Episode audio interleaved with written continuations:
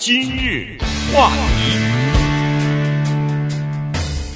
欢迎收听由中讯和高宁为你主持的今日话题。呃，现在呢，婴儿潮的人逐渐进入到退休的年龄，而且呃比较年纪大一点的这个婴儿潮的人呢。呃，四几年出生的这些人呢，有的已经到养老院去了。那么，在养老院里边的婴儿潮的人情况怎么样呢？他们至少给这个死气沉沉的养老院带来了一丝呃，或者一一线活力哈。因为他们在养老院里边呢，有很多人没闲着，嗯，啊，在找对象呢，甚至有的人呢，又开始了他们这个爱情方面的第二春了，嗯。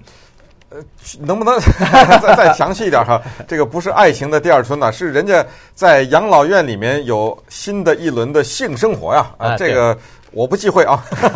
没有了，我们今天这个话题呢，就是要讲这个老人的性生活的。呃，那我知道呢，我们的听众当中。有一些还是年纪比较大的哈，呃，也确实有一些养老院的人，据我所知呢，也是在收听今日话题的节目的，所以今天的节目呢，也就是 算是我们对呃你们的一个专题的节目啊，因为能真的这说句心里话，这年月这世道哈，我们也都知道，能活到老，这真的是很幸运的事情啊，对不对？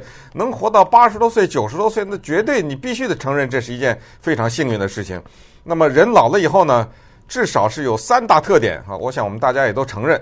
第一呢，就是老了以后呢，我们这个别的人呢，世人就对这些老人相对的宽容一点，对吧？嗯。就是我们对他们的要求呢，也可以说是降低一点。就是哎呀，人家到了这个年纪，对不对？哎，想干什么就干什么吧。哎呀，还还管什么呀？对不对？都已经八十五了、九十二了，什么这这个，我们对老人很宽容，这是第一。第二个特点呢是，老人呢在。嗯，一个年龄以后的相对的来说超越一点，我都这年纪了，我还在乎什么呀？对不对？呃，他有这种心态，就是说，呃，能想做什么做什么吧。对对，他不太在意别人的对他的看法，同时呢也比较超脱。那第三点呢，我们觉得老人特点就是。他就变小孩了嘛，对不对？对，他老老了以后，他变小孩了，该这个发脾气的呀，该这个不听话的呀，不乖啊。所以我们对老人说：“哎，乖啊！”这 个这个，我们孩子开始管这个老人了，要有节制啊，等等。那好，那么做完了这些呃准备工作，打完了这些预防针呢，我们请高宁先生了。哦，我比我比较老是吧？给我们讲一讲这个。八十岁以上的人呢，在老人院里面，他们的这个性生活是怎么回事啊？呃，现在是这样子哈，这个随着年龄的增加呢，老人一再抱怨一些事情哈，比如说到了七十岁的时候呢，老人就抱怨说：“哎呀，这个现在这个年龄啊，呃，我这个视力已经不行了。”嗯，对。一会儿一会儿说：“哎呀，腰不行了，哎，腰不行了，我的腿不行，活动呃走不动了，或者说是呃听力也开始对降落了哈，而且朋友。”居然也是越来越少了，对对不对？年纪大了，七十岁、八十岁以后，那当然了，在这种情况之下，如果您还稍微有一点性的冲动或者性的要求的话，那是要保留下来的。那那人家老人说跟谁呀？哎，老人院说，我不能个个是杨振宁啊，对吧？但是老人院说没关系，养老院的人还有可以跟你作伴的人呢。对对，哎，所以现在呢。呃，在纽约哈，这个《纽约时报》有一篇文章蛮有意思，就是年纪大了以后，他们的在老人院里边到底还能不能够有性生活？那在以前呢，老人院刚才一开始我就说有点死气沉沉，原因就是说大部分的养老院要么就是呃不允许老人之间有这方面的这个这方面的这个要求或者是活动。或者说是否认啊，这个没有。但是现在呢，基本上都采取一个比较宽宽松或者是开放的态度了。有有一些养老院甚至走得稍微再进一步，也就是说，它除了允许以外，甚至还有点鼓励的性质啊。对，提供哎，提供约会的机会，哎，这个给你们提供一些约会的机会啊。呃，甚至有的还帮着你们，比如说呃，开一个什么呃老年人的舞会啊，让就让你们多沟通多接触哈。如果发现，呃，某某和某某在一起的话，人家还护士还专门做个牌子，请勿打扰，挂在你门口啊。所以，所以就是这方面呢，就是呃宽松，越来越宽松。那么问这些养老院的人说，为什么会这样呢？他们就说，这个是婴儿潮的人带来的这个特点，因为婴儿潮的人。他们的出生的年龄，以及等等他们到二三十岁的时候，经历过这个性解放啊、性开放啊这些这这一系一系列的东西，所以这帮人的性的能力特别强。哦，呃，你是说我们吗？对，呃，那有指望了哈，以后 对对对，老人院呢，确实是跟这个性生活啊，这个好像是不能应该放在同一个句子里哈，因为我们想到了八十几岁的老人的话，这件事情还有这个已经是他们生活中已经不存在的一件事情，但是呢，无数的老人院呢提出来的报告告诉我们，确实有这个问题，而呃最早呢是在一九九五年的时候，在刚才不是讲过说纽约吗？呃，纽约有这么一个专门给犹太人提供的老人中心啊。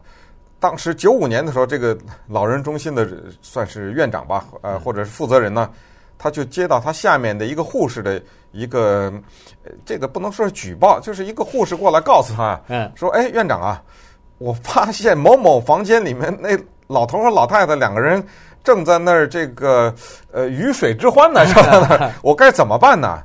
嗯，这个院长呢，他这是一晃，这这二十多年过去了嘛，哈。他说，当时我给这个护士的一个回答是这样的：说你下次再看到这个情况的话，我有两个建议。第一，捏手捏脚走出来；嗯，第二，把门关上，呃，就完了。对，这意思就是说，这种事儿是值得庆祝的事情啊，这种事情好事儿啊，你让他们去吧，这个。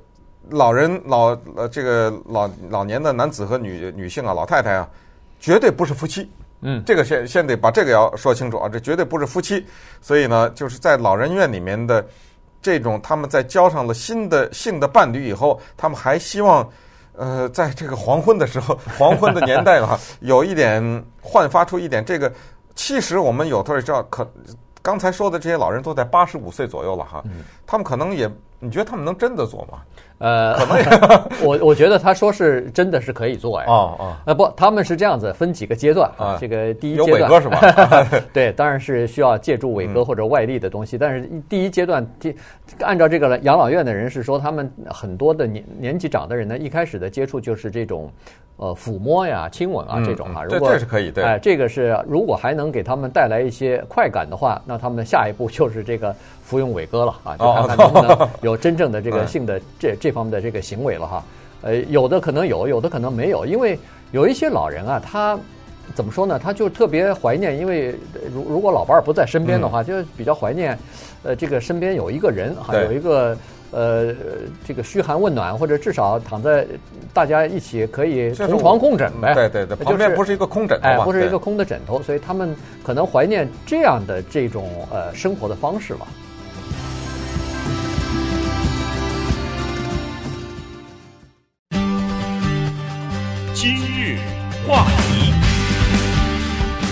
欢迎继续收听由中讯和高宁为你主持的今日话题。这段时间跟大家讲的呢是养老院里边的老人啊，呃，他们有这个呃比较活跃的呃这个性生活，性生活，性生活啊，这个因为现在老年人呢。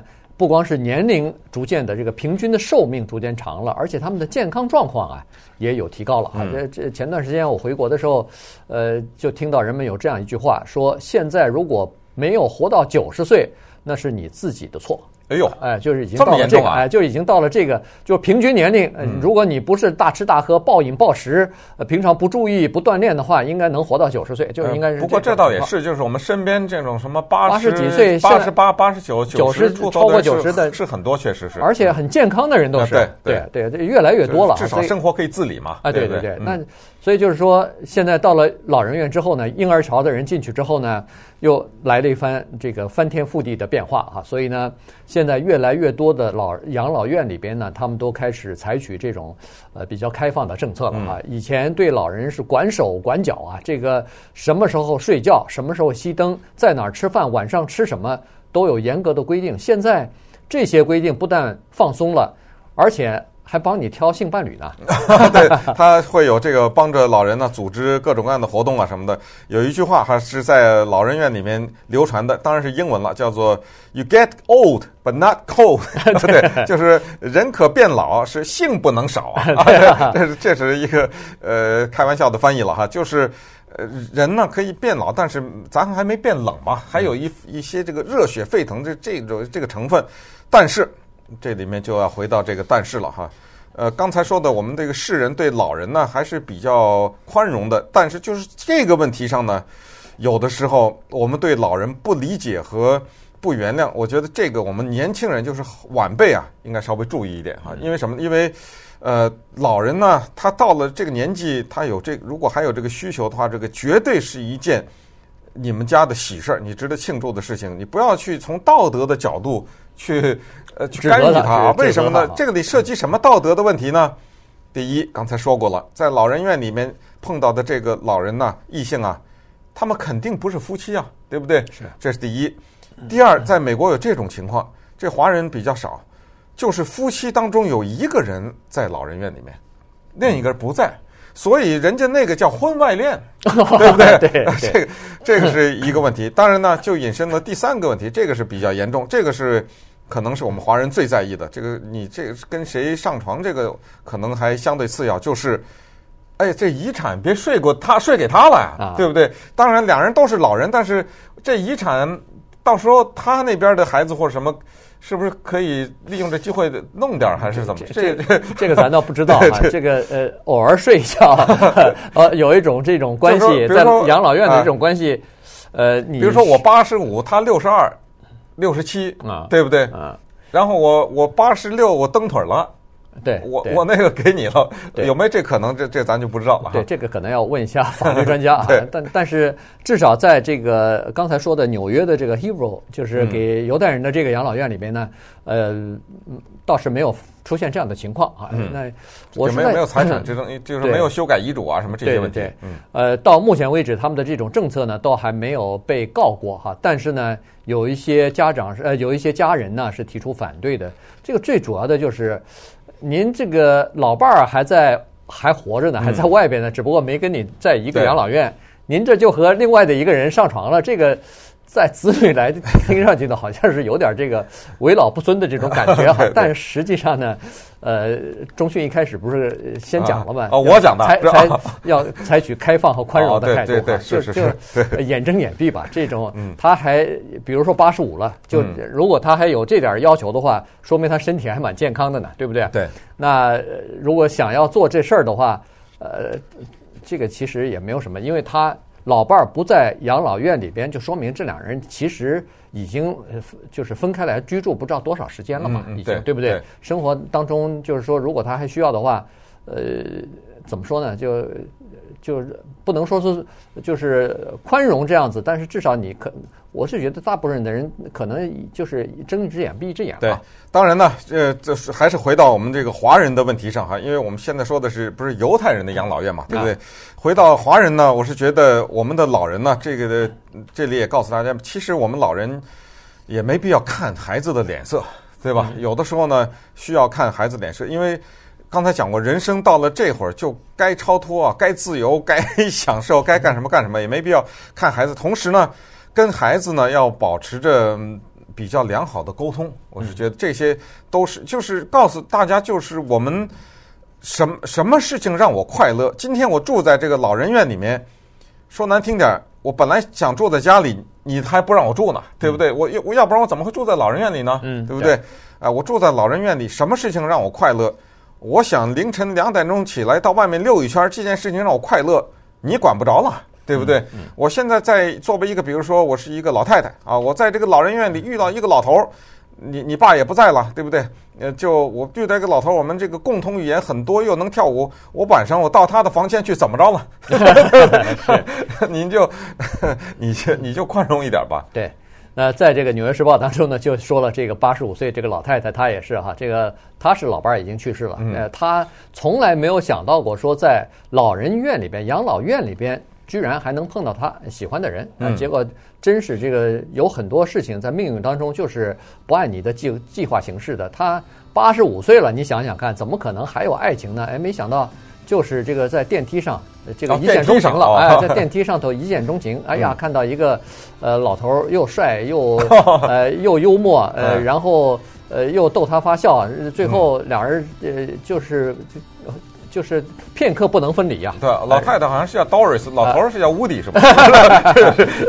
那结果呢？后来？呃，那结果呢？他们俩是准备要结婚的，已经到了要结婚的这个程度了哈，就没有想到今年年初的时候呢，老头突然身体不好去世了。哎呦，哎，这个去世了以后，呃，老太太伤心不已啊，呃，觉得说是哎呀，真是。